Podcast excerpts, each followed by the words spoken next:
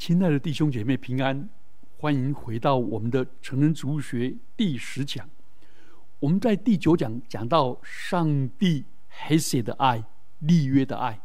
我们这一讲要讲新约，上帝神圣的爱 （agape） 或者 charity，无私的爱，或者叫做慈悲怜悯的爱。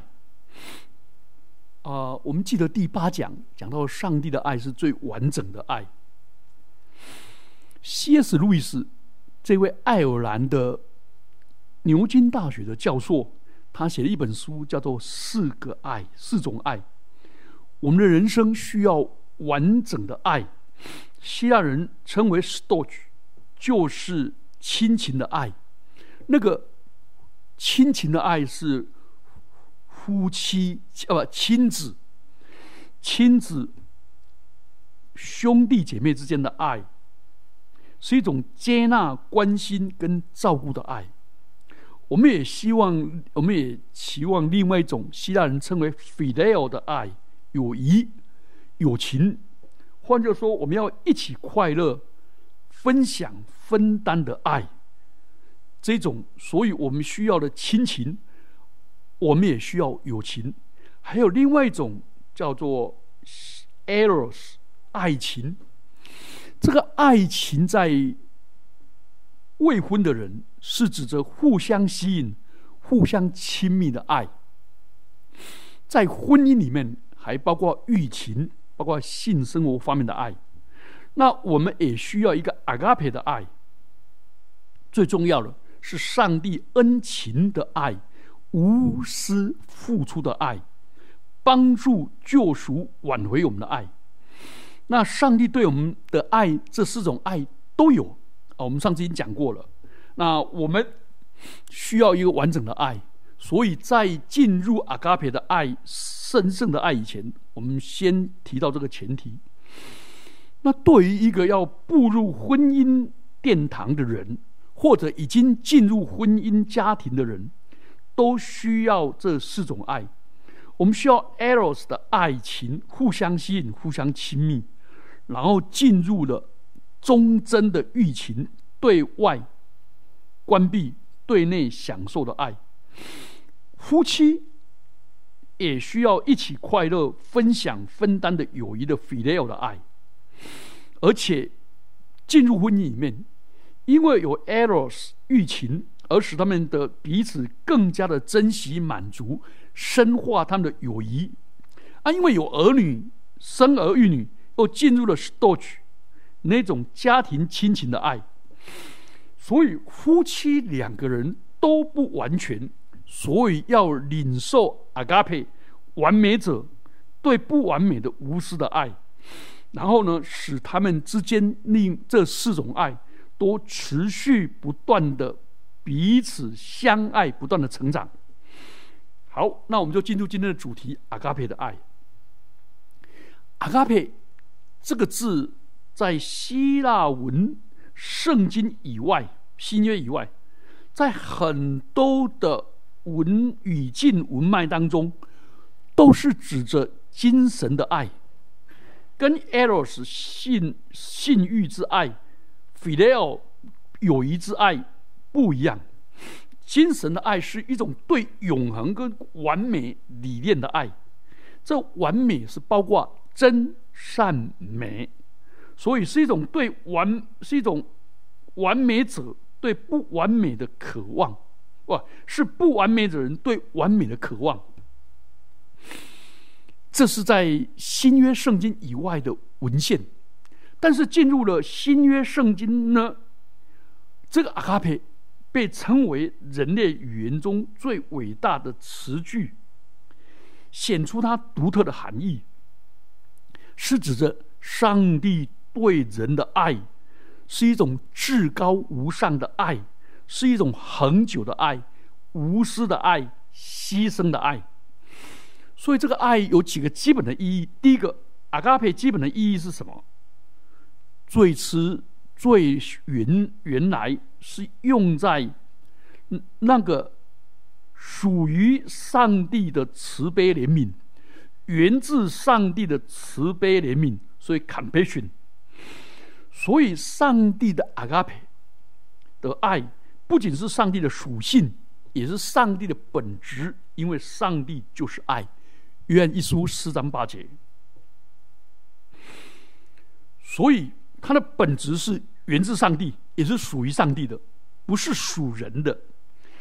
第二个，它的基本意义；第二个，它的本质是完美的，是无条件的，是牺牲的，是纯粹的，是无私的爱，是坚不可摧的爱，是永恒的爱，完全的投入。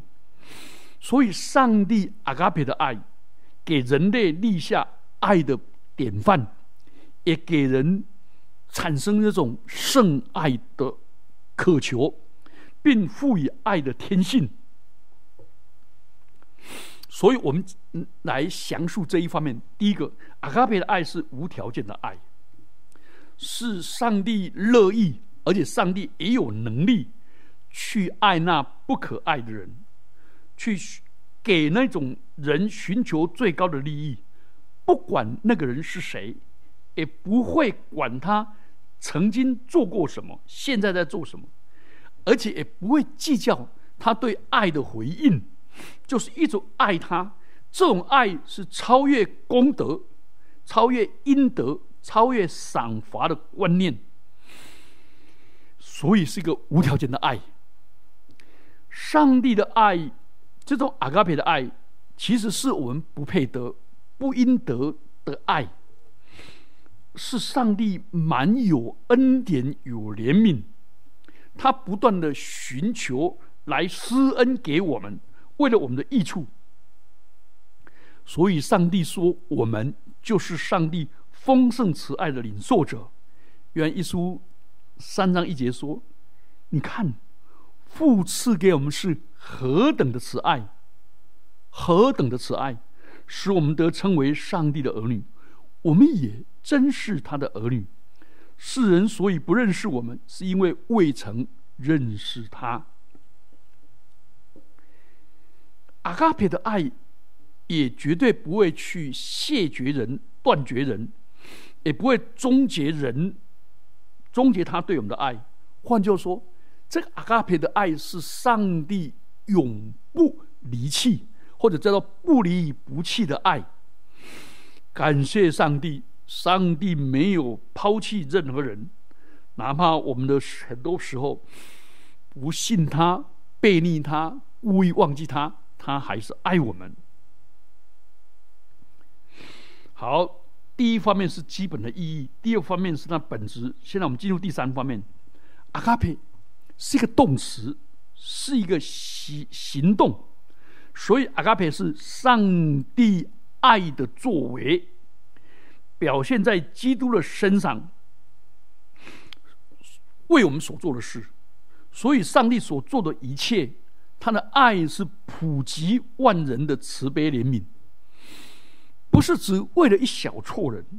上帝本身是爱，所以他借着他的儿子，为他所爱的人献上自己，舍弃自己的生命。这个在十字架上。表现的最清、最具体也最清楚。上帝既有以弗所书二章四到五节这样说：上帝既有丰富的怜悯，因他爱我们的大爱，当我们死在罪恶过犯中的时候，他便叫我们与基督一同活过来。我们其实不值得上帝的儿子这样的牺牲，但是唯有基督在我们还做罪人的时候为我们死。上帝的爱就在此显明了。罗马书五章八节，保罗对比之下说：“为一人死是少有的，为人人死或者有敢做的，唯有基督在我们还做罪人的时候为我们死。上帝的爱就在此向我们显明了。所以，这是上帝救赎的爱。另一方面呢，除了耶稣以外。”没还有谁会为自己的敌人而死呢？所以神爱世人，甚至将他的独生子赐给他们，叫一切信他的不至灭亡，反得永生。约翰福音三章十六节。所以这个爱不是要定世人的罪，乃是叫世人因他得救。三章十七节。所以，我们既然领受了，也认识了上帝阿嘎培的爱，而且显明在耶稣基督的救赎身上，所以这种慈悲怜悯，这种阿嘎培，上帝要我们用在人对人的慈悲怜悯，我们要用基督的爱来爱别人，不管他是同行的信徒。或者仇敌，好，耶稣圣爱的典范，成为我们爱的标本，也成为我们爱的动力。上帝天赋向全人类展现阿卡比的爱，是耶稣在这一生他活生生的展现出来，所以从来没有人看见神，只有在父怀里的独生子将他表明出来。他的爱是充充满满，有恩典，有真理。然后最后是耶稣的死，更显明他对我们的情，对我们的爱。所以让我们体验到爱的盛饭。既然上帝给我们这样的盛饭，他怎么样的爱我们，也要我们怎么样的彼此相爱，也要我们用这个阿嘎培的爱来爱自己。所以保罗说，他是爱我，为我舍己。所以耶稣呢，就提出一个典范来。耶稣除了自己是典范以外，耶稣基督也所讲的好撒玛利亚人的故事，就是阿嘎佩最好的例子。因为撒玛利亚人和那个被强盗打的半死的人，他们两个是非我族类，甚至于他是被对方犹太人所歧视的。但是因为他被打得快要死掉。撒玛利亚人对就产生那种爱心、慈心，就是阿嘎佩。唯有一个撒玛利亚人的行路人到那里看见了他，就动了慈心。路加福音十章三十三节。所以耶稣用撒玛利亚人的比喻，作为为别人牺牲的例子，甚至于那些根本不在乎我们的人。耶稣提到这个以后，其实耶稣也特别严厉的挑战我们：爱阿嘎培的爱，恩情的爱是无界限的。我们前面讲到了，呃，三种爱都有界限。亲情的爱有界限，因为亲情是因为你我因为血缘关系，所以我们血缘关系的人。能够共享，这个界限是由染色体的 DNA 画出来的。那友情的爱，是我们有共同的话题、共同的兴趣来划分。若兴趣不同，若话不投机半句多，那道不同不相为谋，就划定界限。所以这个界限就很少。那爱情的界限更少。因为爱情要求跟对方完完全全的结合，不容许第三者的打扰，所以这个排他性很高。所以爱情的界限就对外关闭，对内敞开，只有他们两个人。这样了解了。所以人可以生好多儿女，有许多兄弟姐妹，所以这个这个亲情是。界限是范围是比较大的，那友谊是更大的。但夫妻两个人共同享受信赖是唯独两个人享受而已。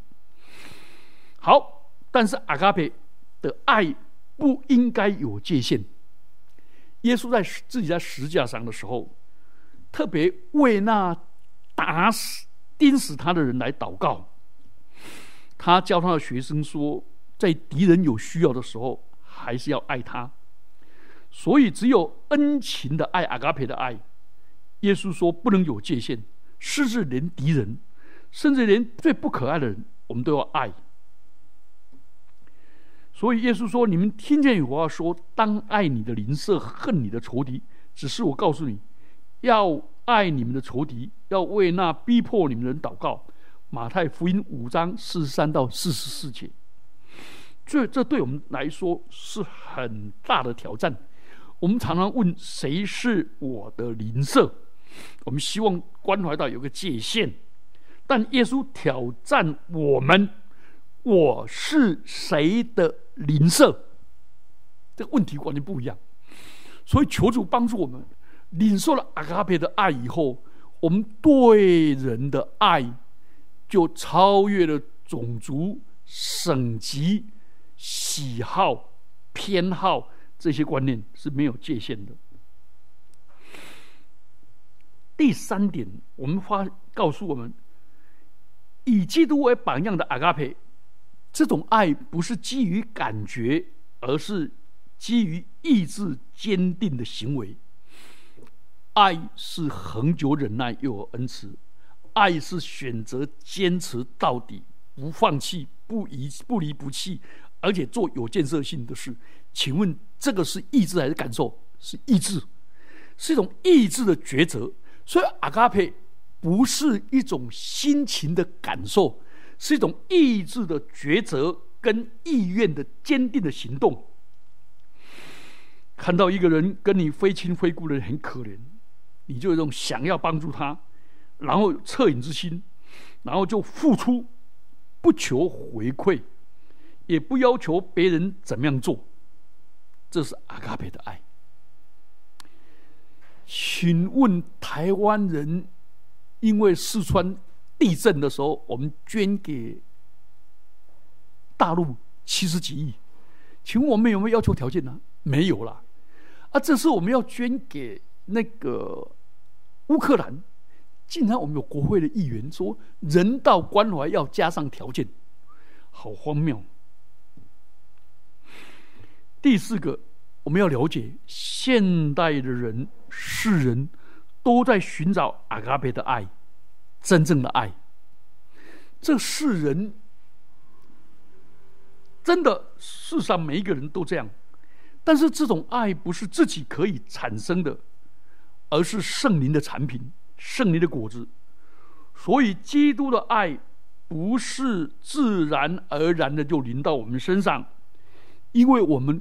堕落的本性，我们无法产生这样的爱，所以我们要像神那样的爱阿嘎培的爱去爱的时候，只有一个源头，就是我们要成为上帝的儿女。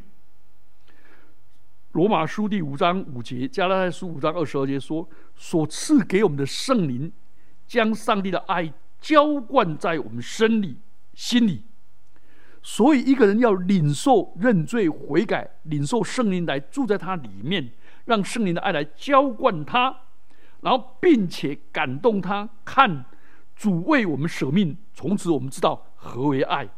我们有当为弟兄舍命，约约一书三章十六节，我们让里面有圣灵变化我们，更新我们，引导我们，感化我们。再看耶稣基督爱的榜样，这样的话，我们才会彼此相爱。另一方面，《哥林多十四章》第一节说，基督徒需要追求爱，就是追求被圣灵所引导、被圣灵所管理、被圣灵随同圣灵而行。这是加拉太书五章十八节跟十六节。所以，阿卡佩的爱是源自上帝。并且用我们的自由意志，大胆的去活出来，是整个人的操练。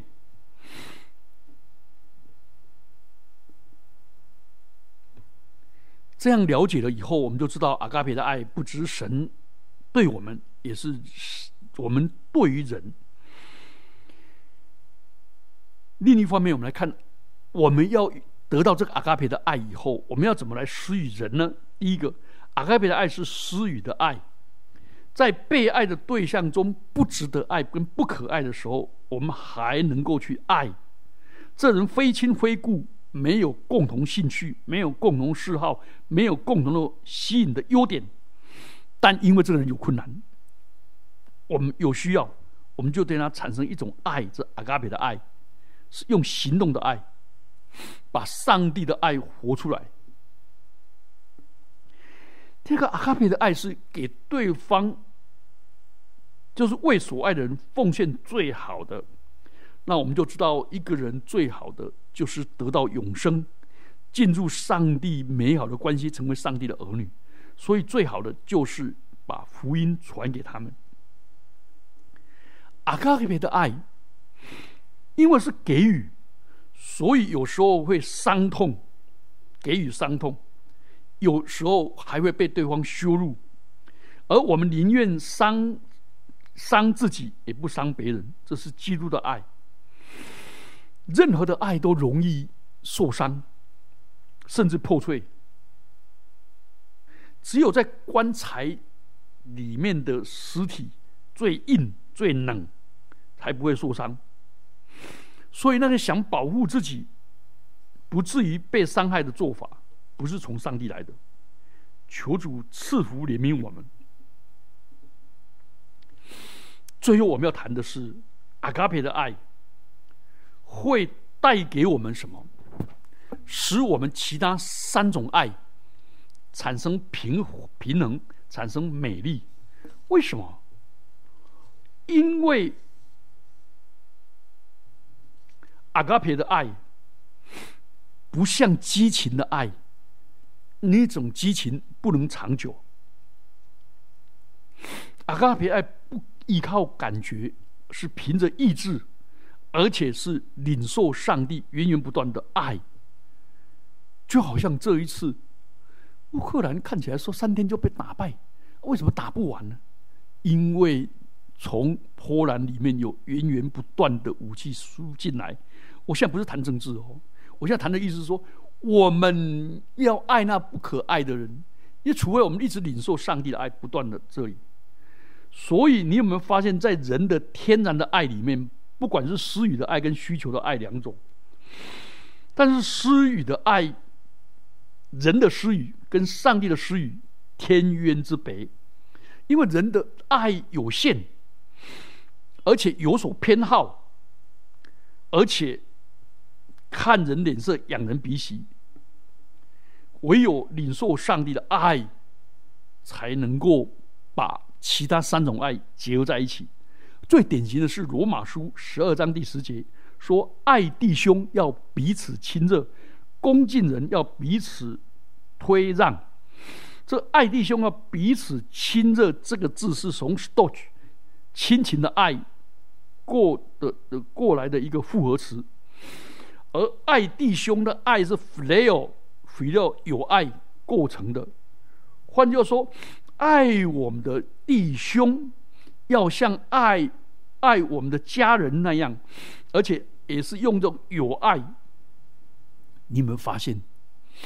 最近有人说哦，有一个老人家说：“孩子啊，你爱我不用爱太多，像你爱你家的狗就好了。”定期给他洗澡，带他去遛狗，给他食物，还去抚摸他，跟他说话。你爱我，就像爱你家的狗就好了啊！这是蛮有趣的。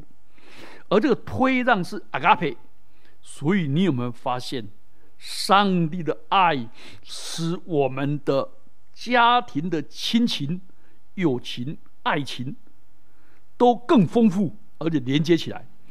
我们所有天人天然的爱。亲情、友情、爱情都无法自足，只有被圣灵所引导，被圣灵所加持丰富。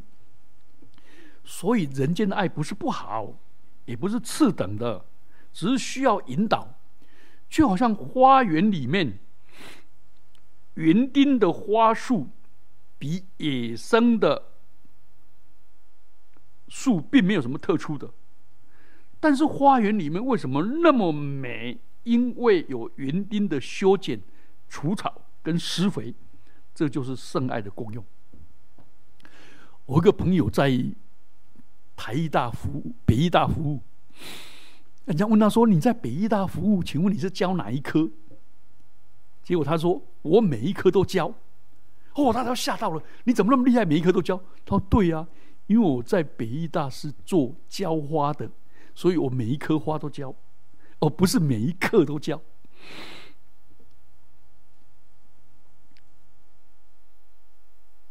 然后我们接着我们要来谈，有人认为阿嘎培的爱，既然跟我们的天然的爱、跟我们的亲情、友情、爱情有冲突，那基督徒要怎么办？我们要了解，第一方面，亲情不是绝对的，亲情有界限。我们常常以为照顾天亲。亲人是天经地义的，我们不管怎么都照顾。可是耶稣说：“人到我这里来，若不爱我胜过爱自己的父母，其实爱我胜过爱我是恨。若不恨自己的父母、妻子、儿女、弟兄姐妹和自己的生命，就不能做我的门徒。”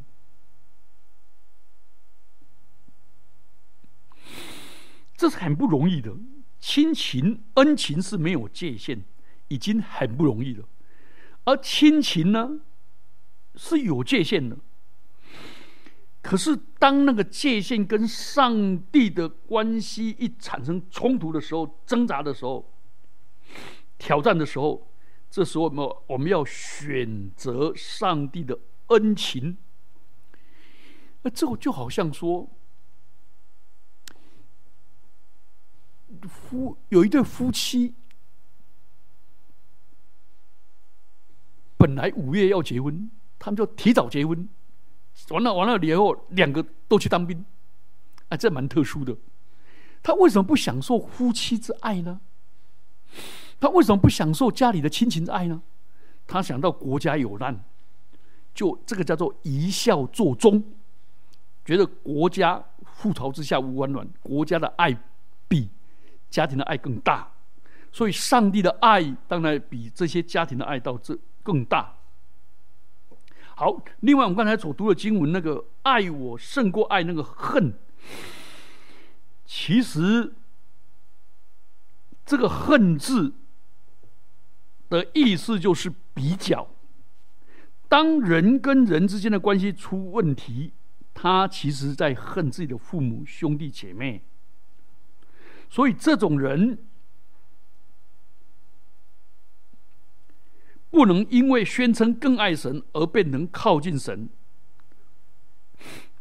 所以我们不是爱太多，而是爱太少。所以神学家奥古斯丁，他曾经因为一个朋友去世而悲伤。他认为不要把爱放在上帝以外的东西，因为那些都暂时的，是这样子吗？其实不是，这个是用比较的方法。为什么上帝用恨呢？来举个例子，当耶稣被彼得宣告说你是基督，是永生上帝的儿子，结果耶稣就揭露了他的救恩计划，说人子要被否否被文士长老弃绝，而且被交给外邦人，然后被杀。彼得就说：“主啊，这是万临不到你。”耶稣转过来对彼得说：“撒旦，退我后面去吧。”他并不是骂彼得是魔鬼是撒旦，他是在拒绝一个建议。一个所爱的人因为受魔鬼误导而发出的建议，所以同样的一个人不能侍奉两个主，不是恶这个就是爱这个，不是重这个就是轻那个，所以是在表达情感的好恶。求主帮助我们。好，那我们就进入最后阿嘎比的爱，用在人对神的爱。那第一方面，爱主就是遵守主的命令。约翰福音十四章二十一节说：“有了我的命令又遵守的人，这人就是爱我。爱我的人必蒙我父爱他，我也要他爱他，并且要向他显现。”十章三二十三节说：“人若爱我，就必遵守我的道；我父也必爱他，并且我要到他那里去，与他同在。”所以，爱耶稣的人，就是遵行神的话语，天天的灵修读圣经，并且把自己的圣经内化成为他的心灵的人格，外显成为他的言语跟他的行为，这样活出来。第二个，耶稣的命令是什么呢？耶稣的命令就是要我们彼此相爱。耶稣说：“你们要彼此相爱，像我爱你们一样，这就是我的命令。”约翰福音十五章十二节。所以很清楚，耶稣要我们遵行他的命令，表达爱。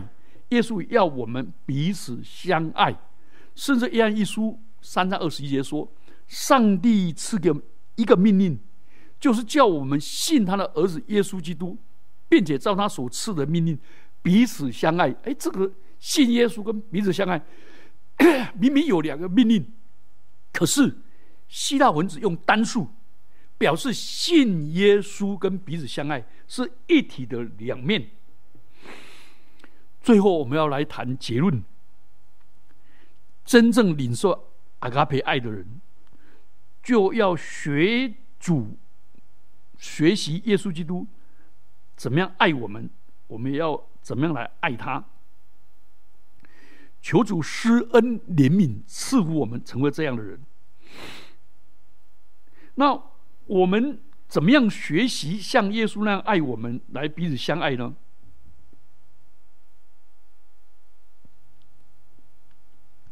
我们来看耶稣从死里复活，来看到他的大弟子彼得。身上，彼得他前一晚抓不到鱼，耶稣基督帮他们捕了一些鱼，然后请他们吃早餐，解决民生问题。耶稣先准备的 barbecue 跟早餐，然后呢又让他们大大大收获，解决民生问题。又耶稣问彼得说：“你爱我？”比这些更深吗？约翰福音二十一章十五节，他要彼得回答问题。彼得说：“是主啊，是的，你知道我爱你。”耶稣对他说：“你喂养我的小羊。”第二就问他说：“约翰的儿子西门，你爱我吗？”彼得说：“主啊，是的，你知道我爱你。”耶稣说：“你牧养我的羊。”第三次又问他说：“约翰的儿子西门，你爱我吗？”彼得因为耶稣三次对他说：“你爱我吗？”就忧愁。这个很有意思。这一位很壮的渔夫彼得，竟然被问第三次就忧愁，然后对耶稣说：“主啊，你是无所不知的，你知道我爱你。”耶稣说：“你喂养我的羊，你知道吗？”耶稣说：“我是好牧人，好牧人喂养舍命。”所以他也要彼得喂养舍命，所以他听他说，他年老的时候，要为了主的羊被绑起来，要为主牺牲，这样的爱是那么的崇高，但彼得不敢讲他可以这样的爱，所以耶稣常常一直用 agape 来问他，他一直用 phileo 来回答他，这个很特殊的，中文都用爱。彼得，你愿意 agape 我吗？彼得说：“主啊，你知道我是 phileo 来爱你。”到了第三次，耶稣了解我们爱主的爱是有限的，我们实在没有办法像主这样的爱我们，对阿嘎培这样的爱我们。可是我们可以坦白的对主说：“主啊。”我只能这样的爱你，filial 这样爱你，像朋友这样爱你。要说完全的牺牲，完全的爱，我是有困难的。求主怜悯我们，赐福我们。最后，我要谈的是，我们还是你说阿嘎贝的爱，大胆的、勇敢的活出这样的爱。尤其用阿盖贝的爱用在我们的婚姻上，尤其做丈夫的应当用阿盖贝的爱来爱自己的妻子，如同基督爱教会一样。所以 要有持久无私的爱，我们需要跟上帝、跟圣灵有美好正常的联系，然后我们活出这样的爱，对我们的配偶讲出赞同、鼓励的话，谦虚包容的心，解决问题的意愿，耐心跟善良，关心对方的幸福跟需要，然后谦卑承认自己的错，承认自己需要被调整，需要被提醒，也不被也节制自己的心，不被愤怒左右。也花时间专注来陪伴对方，我们一起低头祷告。主啊，感谢你，感谢你，因为你用阿卡佩的爱，不止表现在你在十字架上为我们的牺牲，也是表现在你裁剪圣灵，把你的爱浇灌在我们心里，并且你活出阿卡佩的典范。主啊，感谢你。让我们愿意领受你的爱，让我们愿意被圣灵充满你的爱，并且学习你的爱，活出你的爱。奉基督耶稣的名祈祷，阿门。